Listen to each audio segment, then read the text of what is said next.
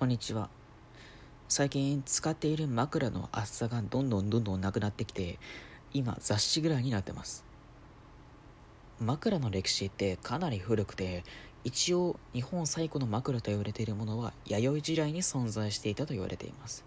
ですがこれは棺の中で使用するもので当時の日本人が普段の生活の中で使用していたかどうかは分かりません。それから時代が進んで戦国時代の武士たちは細長い丸太を枕にして横に並んで寝ていたそうです。まあ、いわゆる川の字ってやつですね。そして敵襲があった際には初めに気づいた武士が丸太ごと蹴ってまとめて全員起こしていたらしいです。プライバシーの減ったくれもない大型バイブレーション目覚まし時計ですね。